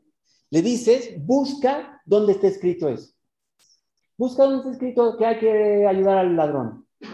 Entonces, no, no se vale leer. No se vale leer. Se tiene que, en inglés dice skim, scan, skim. Es como lectura rápida, es buscar rápido. No, no lees cada palabra y, no, no, buscas así, buscas en Rashi, buscas en todo buscas rápido todo así, pero eso ya te da una estructura de la Gemara, ya te das cuenta que hay una Mishnah acá, te das cuenta que hay no sé qué, hay unos puntitos, llega hasta acá, y ya con esa lectura rápida, ya empezaste el cerebro empieza a captar todo tipo de palabras o, diálogos, o por lo menos qué rabanim están discutiendo. Y eso ya es suficiente para empezar a tener una entrada interesante a la demanda. Y sí, y también en el camino, puede ser que cuando están buscando así rápido, eh, eh, encuentran algo más que de repente les interesa. Y entonces es muy importante, meterlo dentro de las preguntas o de, las, de lo interesante para todos. Y después de eso, ya que encontraron dónde está, entonces, bueno, a ver, vamos a intentar leer esto. Entonces, digamos, está hasta el final de la Gemara o en medio de toda la discusión, entonces no se entiende nada. No, entonces tenemos que irnos un poquito atrás, a- atrás. Entonces, a ver, vamos un poquito más atrás. Entonces ahí se lee un poquito más. Si es suficiente, perfecto. Si no, entonces, bueno, vamos un poquito más para atrás. Entonces, ahí estoy manteniendo la curiosidad y la- el interés y pueden aguantar y leer muchísimo más tiempo, muchísimo más entender y de repente la, la, la ya no es extraña. Ya la vieron, ya la leyeron toda, ya, ya están ahí. Y ahora yo puedo ya hacer otra pregunta. Entonces ahora búsquenla y díganme y dejarlos a ellos. Eso también es muy importante. Ellos tienen que, ellos tienen que buscar. Y si ya veo que se están perdiendo, entonces los ayudo, etcétera. Hay que tener mucho push, pero, pero ese, de esa manera casi cualquier Gemara se puede estudiar bien. Eh, obviamente otra cosa es traer cosas audiovisuales. Por ejemplo, si vamos a, a- a hablar de, digo, la Gemara, por ejemplo, de ladrones, no sé qué, entonces traer un video donde hay, o una historia de una pregunta que le llegó un rabino y no sé qué, y que él dijo así, y entonces parecía que estaba todo al revés, no sé qué, cualquier cosa, que cuentos, videos, historias, lo que sea, cómics, si es que hay, pero material que facilita entrar al tema y romper el hielo. Y sí, y también historias sobre los personajes, historias sobre Robe, historias sobre Lavalle, historias sobre cómo se llevaban Robe y Lavalle, o cualquier tipo de historia lo vuelve mucho más cercano y, y lo vuelve mucho más interesante, porque, o por ejemplo, hay esos clalín que a veces dicen que siempre la alhaja es como Robe, o la alhaja es así, y entonces, entonces ya en la discusión ellos están poniendo atención qué dice uno, qué dice el otro. Entonces, ¿por qué creen que la alhaja es como robe? ¿Por qué? O, etcétera. Eh, Crear el, el apego y el interés. Ahora, otras, otras cosas interesantes, por ejemplo, también la Gemores pueden hacer mapas mentales que eh, les ayudan a organizar un poco la información. Eh, una vez que se hace un mapa así, se les pide a ellos, a ver, ¿qué es lo principal y qué es lo secundario? y que ellos mismos distingan qué es lo principal y qué es lo secundario de todos los temas que se hablaron. Eh, ¿Qué relaciones hay entre la información? ¿Qué patrones ellos ven? Algo que se repite, etcétera. Eso, cuando es gráfico, se puede, se puede hacer. Cosas de memoria son mnemónicas. El que sabe bien, si no, búsquenlo, pero es trucos para poder mejorar la memoria. Hay, hay mnemónicos espaciales donde yo asocio la, el, área de, el área espacial que es lo que creció mucho en los taxistas, es, es, el área de la memoria que más fácil crece.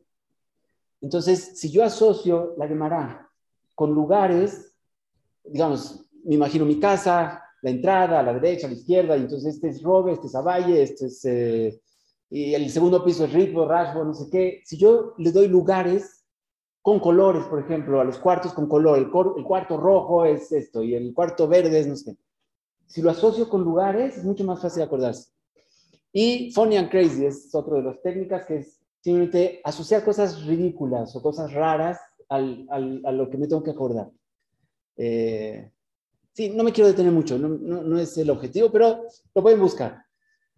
Flashcards, así les llaman, que es apuntar en tarjetitas cada cosa, cada información en tarjetitas, y entonces después se puede jugar juegos con las tarjetitas, se pueden repasar, se pueden ver las respuestas sin ver la pregunta, entonces decir cuál es la pregunta, se puede, etcétera. Se pueden hacer muchas actividades. Medicamentos. ¿Tenemos fuerzas todavía o ya?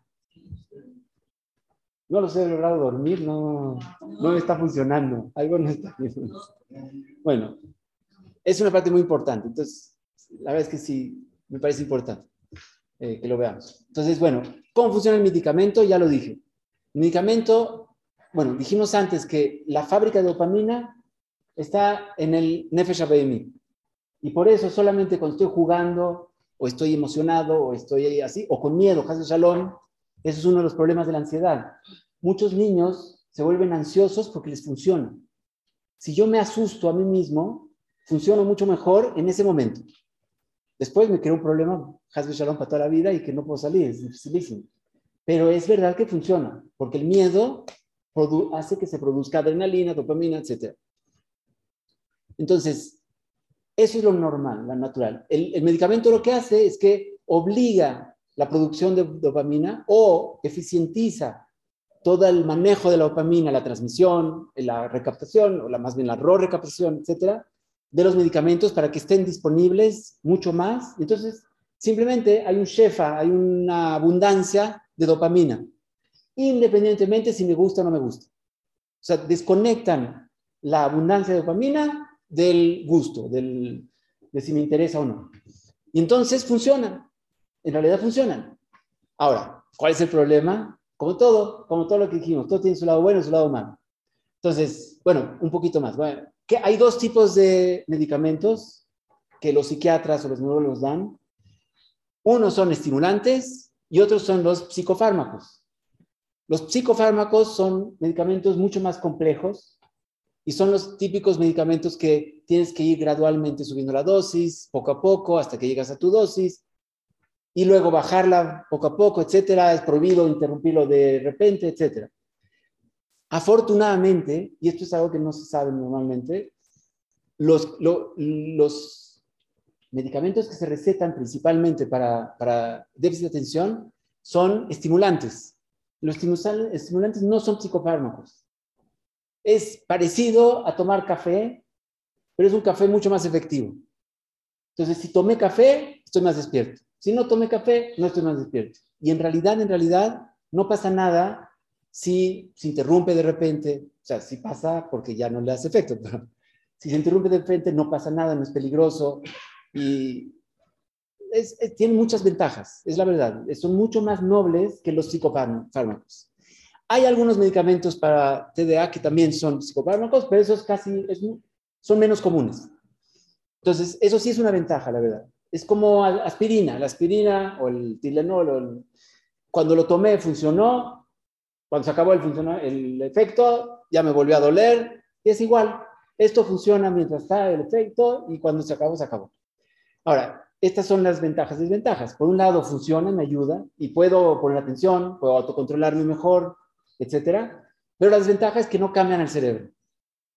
Hay estudios que después de muchos años hay una ligera mejoría, después de muchos años, por unos tres años de tomarlo constantemente, sí hay un aumento pequeño en la conductividad, en las, la materia blanca o en, las, en la conectividad, pero es muy ligero, muy ligero. No, no es cosa del otro mundo. Entonces, no, no mejora el problema, no resuelve el problema.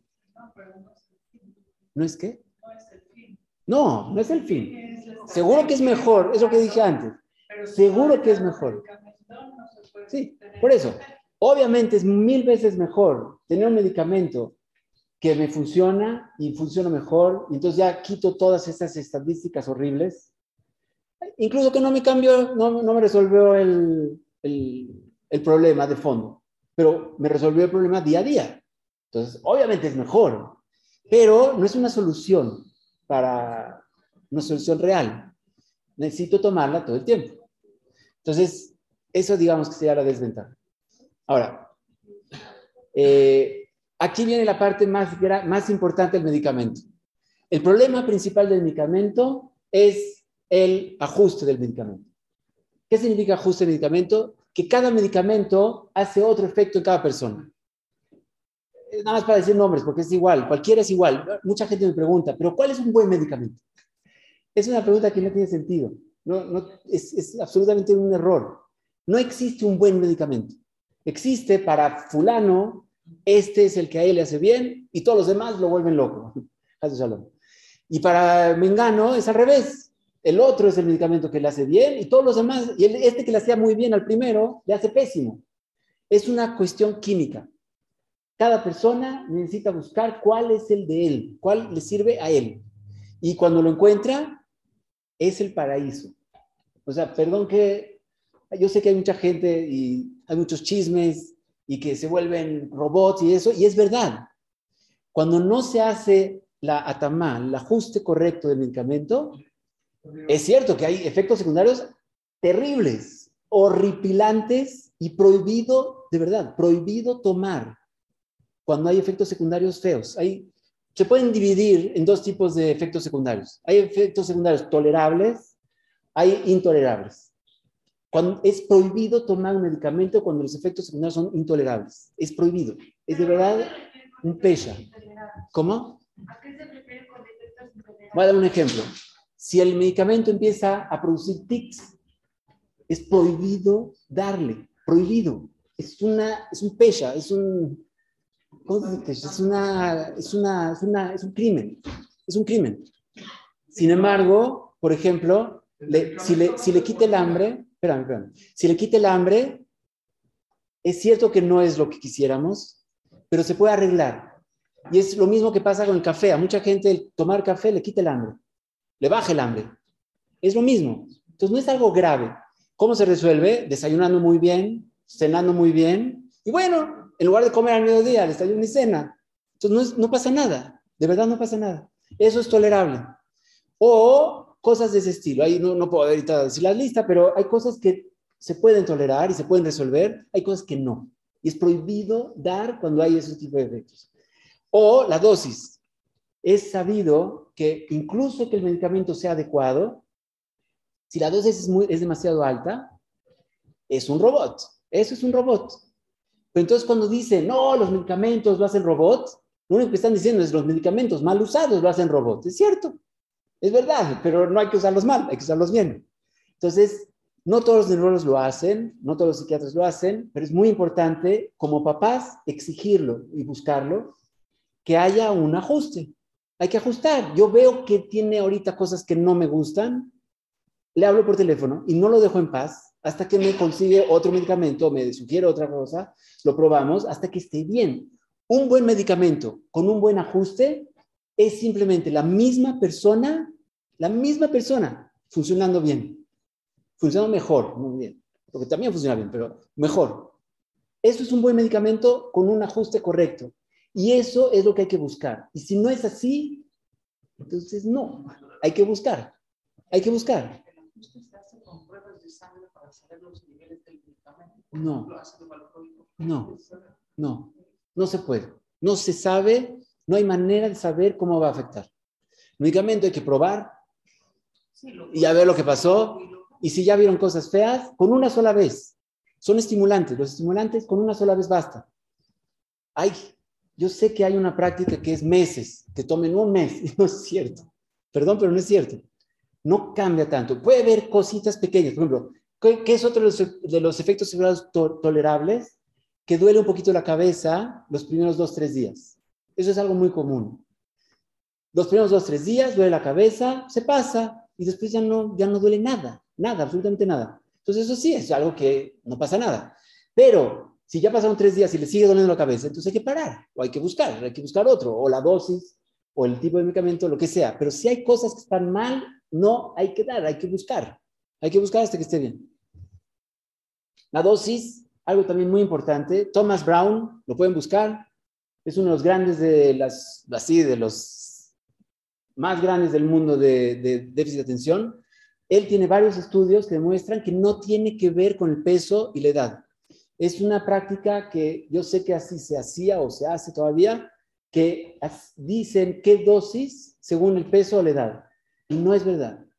La, la, la, la dosis de déficit de, la dosis de medicamento depende no del peso y no de la edad, depende de la, la barrera hematoencefálica.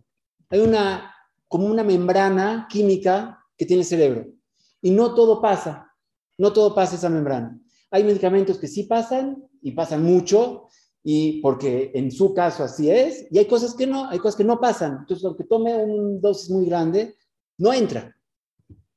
O al revés, o entra todo y entonces es un efecto enorme, aunque sea una dosis muy pequeña.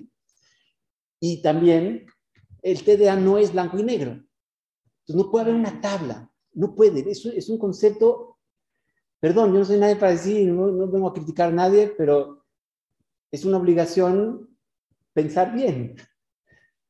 Es ridículo, perdón que lo diga, pero es ridículo pensar que a fuerzas todos los que tienen 40 kilos necesitan 40 miligramos, por ejemplo, o 80 kilos, 40 miligramos. ¿Por qué? Porque cada TDA es diferente. Hay personas que tienen un TDA durísimo, fuertísimo, muy complicado, muy complejo, muchas áreas. Entonces necesitan una dosis mayor. Los que ligerito, basta con 5 miligramos, 3 miligramos. Hay gente que toma 3 miligramos, 4 miligramos es suficiente. Y no tiene que ver con el peso ni con la edad. Es según el nivel de TDA y también su reacción química. Es una cosa química. Y Thomas Brown ya lo demostró.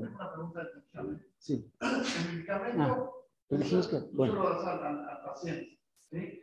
Lo subes y luego lo bajas. Pues es cuando están ajustando. Pues no es de por vida, ¿verdad? Depende. El que, el- el- lo que estamos hablando acá para el TDA, sí. Porque el, porque el cerebro no cambia. Entonces, mientras no cambia, necesitas... Ahora, si estás haciendo todas las cosas anteriores, como karate, un instrumento de música, ping pong, haces todas esas cosas, sí puede cambiar la dosis. Y hay gente que puede llegar a un nivel donde puede dejar el medicamento. Sí. Pero si no haces nada, ¿Hay no. adicción del cerebro al medicamento? ¿Cómo, cómo? Hay adicción. No, al revés, ojalá. No, perdón. Es exactamente al revés. El medicamento, el principal problema del medicamento, y lo pueden buscar, las estadísticas son terribles, son, es, un, es un drama. Las estadísticas de, de adherencia al medicamento son pésimas. Nadie quiere tomar el medicamento. Porque normalmente es como tomar un café muy fuerte, haz de cuenta. Entonces te pone tenso. A mucha gente lo pone un poco tenso, te pone un poco tenso. Entonces, no lo quieres tomar, te sientes incómodo, prefieres, no, ya, aunque no pase la materia, no me importa, yo no lo tomo. Es al revés, eso es un mito, es mentira. ¿Cómo? Sí. Bueno, ya están los medicamentos, esta parte es el final. Este, con- considerando si es algo efecto adverso, así como algo importante. Efecto secundario, sí. Ansiedad. porque- Ansiedad sí, es uno de los sí intolerables. La mayoría de los medicamentos causan Oh, causan sí, muy bien. No, eh, sí, es cierto. Esa es una de las partes más delicadas del, del medicamento. El medicamento es un estimulante, ¿ok? ¿Qué es estimulante? Que activa el cerebro. Ah, es otra cosa que no expliqué que es muy importante, en paréntesis. La hiperactividad en realidad es una virtud, es una, es una, es una verajá. Cuando, cuando alguien se mueve, por ejemplo, alguien que no durmió toda la noche y tiene que sentarse a estudiar, y se sienta, se queda dormido. Pero si se levanta y camina y da la vuelta y estudia caminando, puede estudiar, puede estudiar mucho más tiempo. El movimiento despierta el cerebro, porque por lo que dijimos que el cerebro es todo el cuerpo. Entonces, mueves al cuerpo, mueves al cerebro. Y también el cerebro se- forzosamente se activa, todas las partes de equilibrio, de medir objetos, esquivar objetos, etcétera, se tienen que activar, es automático. Entonces despierta el cerebro, el movimiento. Entonces, por eso, la hiperactividad es para despertar el cerebro que está medio adormilado, en el que tiene TDA. Cuando tomas medicamento, despiertas al cerebro, entonces ya no necesitas moverte. Entonces hay gente que cree que el medicamento los duerme, los calma. Es cierto, ya no se mueven, pero no es porque lo durmió, es lo despertó. Despertó el cerebro, entonces ya no necesita moverse. Es nada más un paréntesis. Ahora, sobre tu pregunta es muy importante. Como es un estimulante, entonces activa más al cerebro. Hay más dopamina, hay más energía, el cerebro puede trabajar más. Entonces, si yo ya tengo una pequeña tendencia a miedos, preocupaciones, pensamientos, eh, obsesividad, da, da, da, el medicamento lo dispara. Porque ahora hay mucha más energía para eso también. Entonces es, es muy delicado. Es qué bueno, mamá, es qué bueno que se me había olvidado decir eso, es súper importante. Hay como las mamás son las mejores evaluadoras del mundo. La gente cree que hay que ir con un evaluador y una, hacer una evaluación, no sé qué. No se necesita, hay que preguntarle a la mamá. Eso digo de verdad. Todo lo que dice la mamá, eso es. Así lo hizo Hashem. que- Entonces, cuando, cuando una mamá sabe que su hijo tiene una tendencia a miedos, preocupaciones, ¿eh? hay que tener mucho más cuidado con el medicamento. ¿Qué solución hay? Cuando es un nivel bajo, cuando ya tiene, cuando ya tiene ansiedad o ya tiene obsesión, prohibido dar medicamento. O, bueno, hay muchos psiquiatras que dan medicamento para la atención y también ansiolítico, etcétera.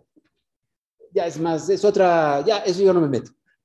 Pero, pero cuando es nivel bajo, cuando es un nivel bajo de ansiedad o una tendencia, pero no es realmente ansioso, lo que se puede hacer es dar un medicamento, una dosis mucho más baja de lo que él realmente necesita. Entonces, generalmente sí se obtiene un beneficio para el autocontrol, pero no afecta a que evolucione o se aumente la ansiedad. Pero eso sí es muy importante. Eso es de verdad, los ojos de la mamá tienen que estar ahí, porque la doctora y el doctor no los ven. Entonces él ya dio el medicamento, él está en su casa, no. La mamá es la que tiene que estar, el papá, obviamente, ¿no? Pero la mamá está en la casa, no siempre el papá. Eh, sí, está bien. Entonces, ahora, el nivel de edad ya hablamos. Ah, cambios con el tiempo, sí, faltó decir. El, el cerebro, al igual que el cuerpo, el cuerpo crece solito. Entonces el cerebro también tiene un crecimiento solito, independientemente de si lo uso mucho o lo uso poco. Obviamente si lo uso más, crece más, si lo uso menos, crece menos, pero crece por sí solo también. Hasta los 21 años. Eso significa que los niños de 8 años que están tomando medicamento, sí puede haber un cambio desde los 8 a los 16, por ejemplo. Hay, hay, hay un crecimiento natural. Entonces, hay casos donde sí mejora naturalmente y se empareja un poco. Y entonces puede o necesitar menos medicamento o no necesitar. No hay muchos casos así, pero sí los hay. Entonces hay que estar atento y consciente de, eso. Hasta los 21 años, los- hasta los 21, 22, todavía hay una evolución del cerebro. Las estadísticas son que después de los 21, 60%, si no me equivoco, no me acuerdo si era 40 o 60, pero creo que 60% mejoran suficientemente para funcionar mucho mejor, pero todavía tienen síntomas, tienen cosas, se les olvidan cosas, no sé qué, pero funcionan bastante bien. Pero un 40% no. Un 40% todavía está en un estado de TDA total. ¿Cómo? Todos esos ejercicios que antes, de karate, etcétera, ayudan a que, a que Mejor. mejoren de Sí. los 18, de los 8 a que... Siempre, no, a toda la vida. A los 60 años también hacer karate desarrolla las áreas de autocontrol. Y también va a estar más sano. Eh, es ahí desarrollo. Sí, ya. Esto era de la dosis. Ahí, prácticamente ya acabamos. Ahí, perdón. Sí, acabamos.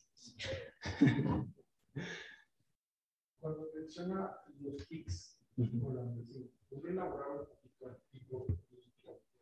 Cualquier ¿A qué se debe?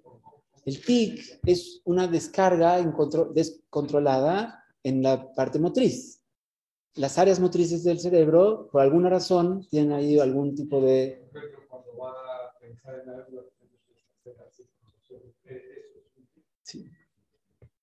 Y especialmente porque, ahora, si el niño ya tiene tics antes de empezar con el medicamento, entonces normalmente un neurólogo, un psiquiatra responsable ya no le da. Normalmente no le dan. Si él se atrevió a dar, entonces hay que estar muy atento que no empeoren. Y si empeoran un poquito, ya. O sea, si uno lo deja más tiempo, empeoran, empeoran, empeoran, empeoran y lo alein. No, no es bueno. Entonces, eso es muy importante de los papás. Esa es la parte de los papás, de estar muy atentos. Sí. Si hay tics, hay que parar. Los mismos doctores lo dicen. Eh, sí.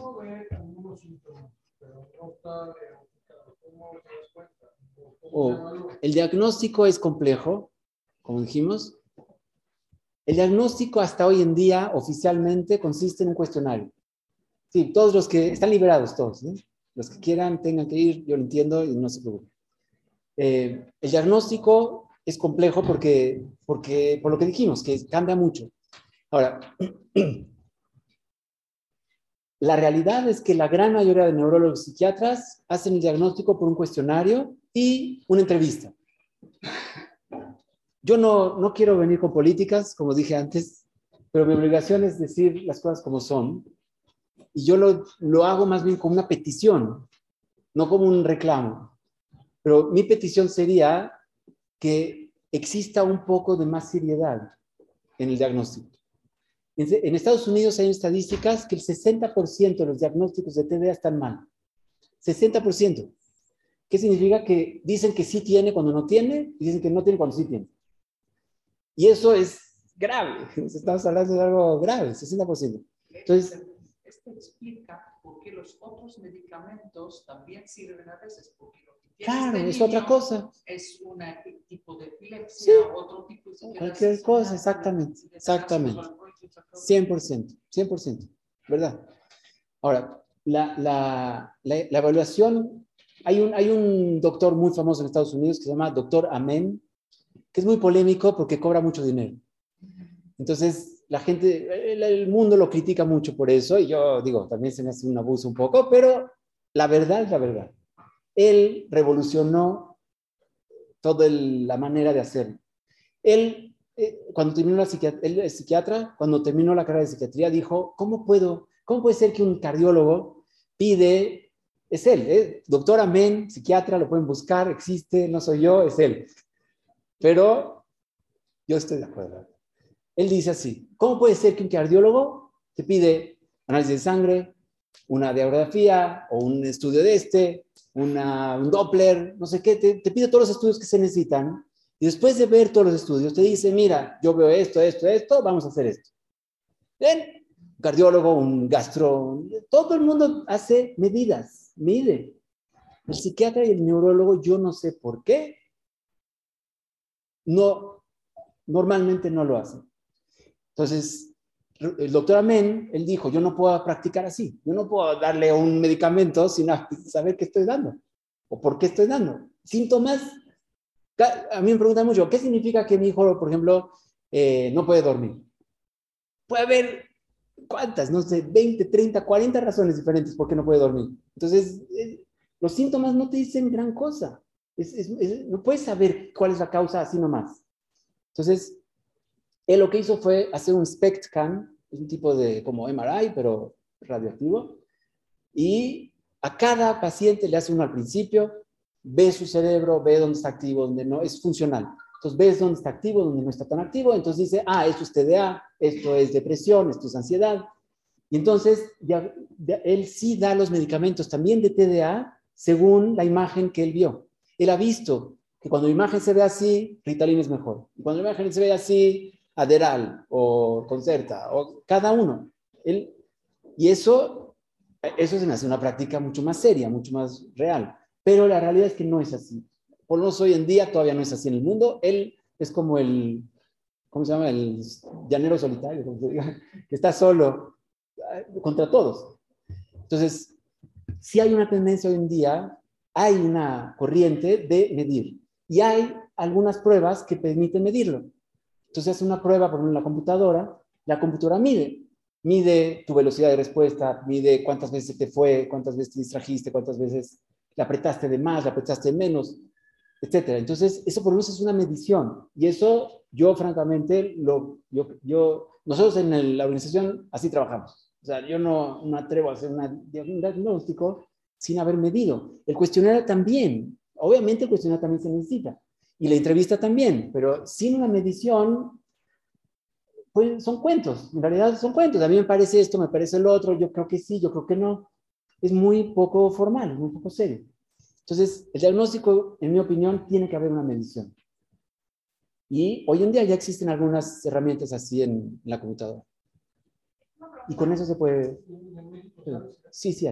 Sí. Entonces, si un niño llega a tener como este exceso de, de no, no, dopamina. ¿Eso de dopamina? De dopamina. Sí existe la posibilidad de que llegue a manejarlo mal. O sea, de que... O sea, de tomar un medicamento, una sobredosis de medicamento. No, no sobre o sea, a lo mejor, porque nos decía que normalmente los niños tienen, o sea, producción de dopamina. Si Sí. es que les llegan a dar un medicamento que hace que produzca más dopamina, Mm. obviamente esto, o sea, va- si es un niño, va- puede tener mucha ansiedad, muchos miedos. Exactamente. Y es mejor entonces no darle medicamento que siga con un TDA. No, no. O sea, entiendo tu pregunta y me encantaría poder decir que sí, pero no. O sea, dejarlo con el TDA es también una crueldad. Pero, obviamente, causarle una ansiedad también es una crueldad. No, por eso. Entonces, o eh, la cosa es así. La, no sé qué porcentajes decir, porque de verdad no sé, pero hay casos donde uno puede bajar la dosis bastante y eso ya resuelve el problema. Puede tomar, la puede, puede tomar el medicamento, le ayuda suficiente o le da un empujón para poder resolver su TDA por lo menos parcialmente y no le causa adición, eh, ansiedad. Ahora, hay casos en que no. Hay casos que inmediatamente se ponen ansiosos. Ahí hay una división eh, dentro de los neurólogos psiquiatras. Hay dos escuelas. Hay los que dicen hay que darle ansiolítico y también la- el medicamento y que se aguante con los, síntomas- los efectos secundarios. Ni modo. Pero hay quienes no. También neurólogos y psiquiatras que dicen no. Hay- no hay que darle y hay que buscar otra solución. Por eso, por eso dijimos todo eso de la pirámide, es lo primero. Lo primero, antes de todo, es ver que está comiendo bien, durmiendo bien. Antes de eso, no hay con quién hablar. Es también parte del diagnóstico. Por ejemplo, antes de hacer un diagnóstico, hay que ver que está comiendo bien y durmiendo bien. Y entonces así, cuando sí está durmiendo bien y... ¿Cómo? Que hay ambiente sano. y hay que ambiente sano, ¿sí? Eso es importante. Y si todo eso está y mismo así le cuesta trabajo, entonces se requiere una, una evaluación. Hay, hay veces que los primeros dos días se efecto bien y luego lo demás ya no. Sí. Es cierto. Hay, hay el metabolismo cambia la manera de metabol- metabolizar el medicamento. Entonces hay, hay, hay veces que es cosa de días, que es una excepción, pero sí lo hay. Lo que sí hay más común es que después de unos años ya empieza a no hacer efecto o, o- o sí, le, empieza a hacer... Cuando le empieza a hacer efectos secundarios después de un tiempo, de muchos meses, es porque en realidad ya estaba mal desde el principio pero no lo vieron, no lo detectaron. Eso es una de las grandes ventajas de hacerlo con una herramienta que mide. Con las herramientas que miden, se mide antes del medicamento y después del medicamento. Entonces ahí puedes ver que hay parte que lo mejora, pero hay parte que lo empeora. Y aunque no veas nada, tú lo ves muy bien. Ahora sí está escuchando, ahorita se porta muy bien, todo está perfecto, pero en, el- en la prueba sale que algo está peor. Entonces te salva de que de repente después de un tiempo, de repente hay un efecto secundario horrible o lo que sea. Entonces, por eso nosotros también lo usamos. Pero cuando, cuando no es esto de que de repente hay efectos secundarios, simplemente empieza a dejar de funcionar, entonces es por el metabolismo. Cambia el metabolismo, hay que buscar otro medicamento. Y ese es el problema del medicamento. Otro de los efectos, digamos, del medicamento es que sí puede llegar el momento en que se te acabaron. O sea, que todos los medicamentos que hay, o sea, tú estás usando uno que te hace muy bien y te funciona. Ahorita, después de unos años, ya no te funciona y los demás, pruebas uno, pruebas otro y te hacen efectos secundarios y no los puedes usar. Entonces te acabó. Entonces, eso también es un tema. Es, es, es difícil. Esos casos, por eso mismo nosotros buscamos una herramienta que resuelve el problema, que es con ejercicios. Sí. O todo lo que hablamos, todas esas cosas que hablamos, que conviene hacer de todas maneras, porque va a mejorar, algo va a mejorar.